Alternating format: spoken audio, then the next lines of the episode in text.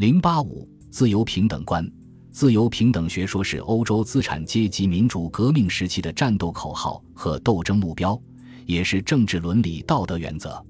在西方，这些政治伦理原则在反对封建主义专制制度和等级制度、批判封建主义伦理道德的斗争中，曾发挥了理论武器的作用。中国近代资产阶级思想家们也积极提倡这些政治伦理道德原则，并用其作为反对封建专制制度、批判封建纲常伦理道德的理论武器。资产阶级改良思想家们如康有为、梁启超、严复、谭嗣同等人，对自由平等有过许多论述，其中严复、谭嗣同的议论较有代表性。严复对自由道德观的论述较多。他在自由问题上深受西方思想的影响。他说：“所谓自由，就是人各自主，无相侵损。人人都有自由自主的权利。侵损别人的自由或自己的自由被人侵损，都不能算作真正的自由。西方的自由，承认人的自由自主权利是天赋的，不可剥夺的。他认为这才是人的个性的真正解放和真正自由。”这也是中国与西方在伦理原则和道德观念上的差异。中国历代被人们尊奉为古圣先贤者，何以不敢提倡自由，而偏偏最重三纲呢？严复分析造成这种状况的历史根由说：“夫自由一言，真中国历古圣贤之所深畏，而从未常立以为教者也。究其原因，盖我国圣人之意，以为无非不知宇宙之无尽藏。”而人心之灵，苟日开月焉，其机巧智能，可以训之于不测也。而无独治之而不以为物者，盖生民之道，其以相安相养而已。故宁以止足为交，使个安于仆比专盟，耕凿焉以是其长上。控制和驾驭人民，是统治者不利自由之交的根本原因。而正因为封建伦理道德牢笼天下，扼杀人的自由，才使得民智因之以日语。民力因之以日衰，严复认识到缺乏自由精神是中国四万万民众在民力、民智、民德三方面较之西方国民素质低下的重要原因。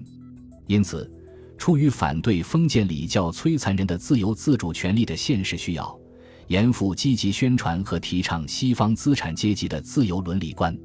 谭嗣同是平等道德观的积极提倡者。平等亦是其人通平等伦理道德体系的基本内容，而他的人通平等的伦理思想体系，反映了西方资产阶级思想家所提倡的自由、平等、博爱的人道主义精神。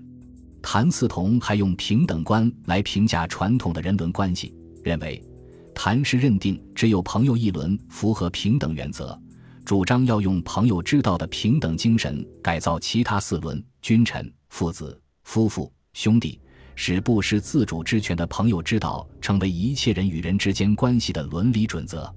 这也是谭嗣同试图改造中国封建旧伦理道德的出发点。资产阶级革命派进一步发展了改良派的自由平等道德观念。孙中山是其中杰出的代表。中国民主革命的先行者，资产阶级革命派的代表人物孙中山是自由平等。博爱伦理思想的积极赞同者，也是热心的倡导者。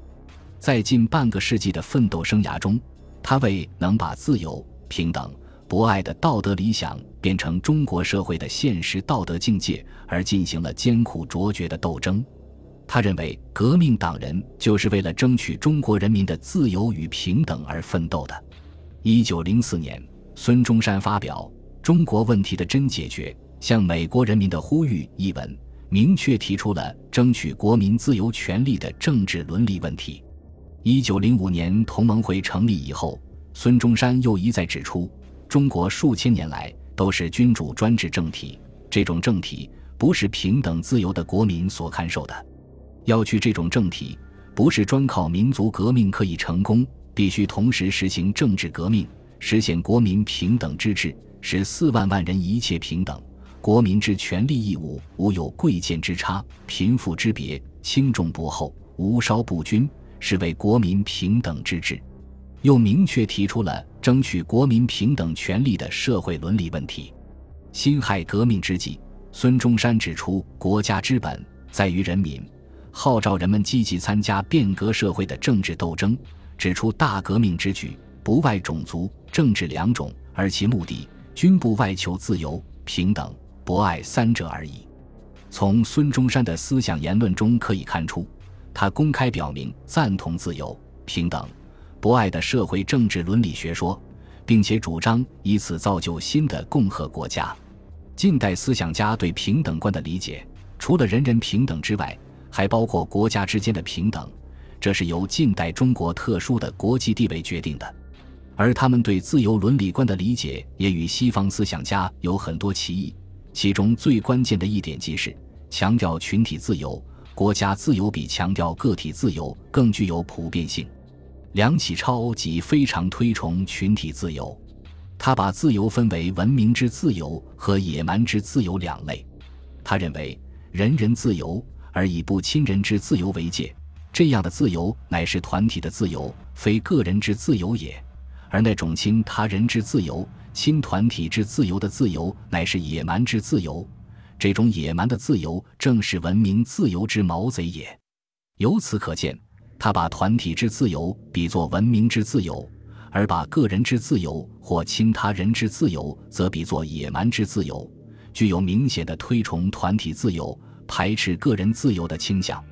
梁启超把具不具有团体之自由看成是一个群体、一个民族能否自立于世界之上的主要动因之一。这种主张在严复、孙中山等人的著述中同样可以找到。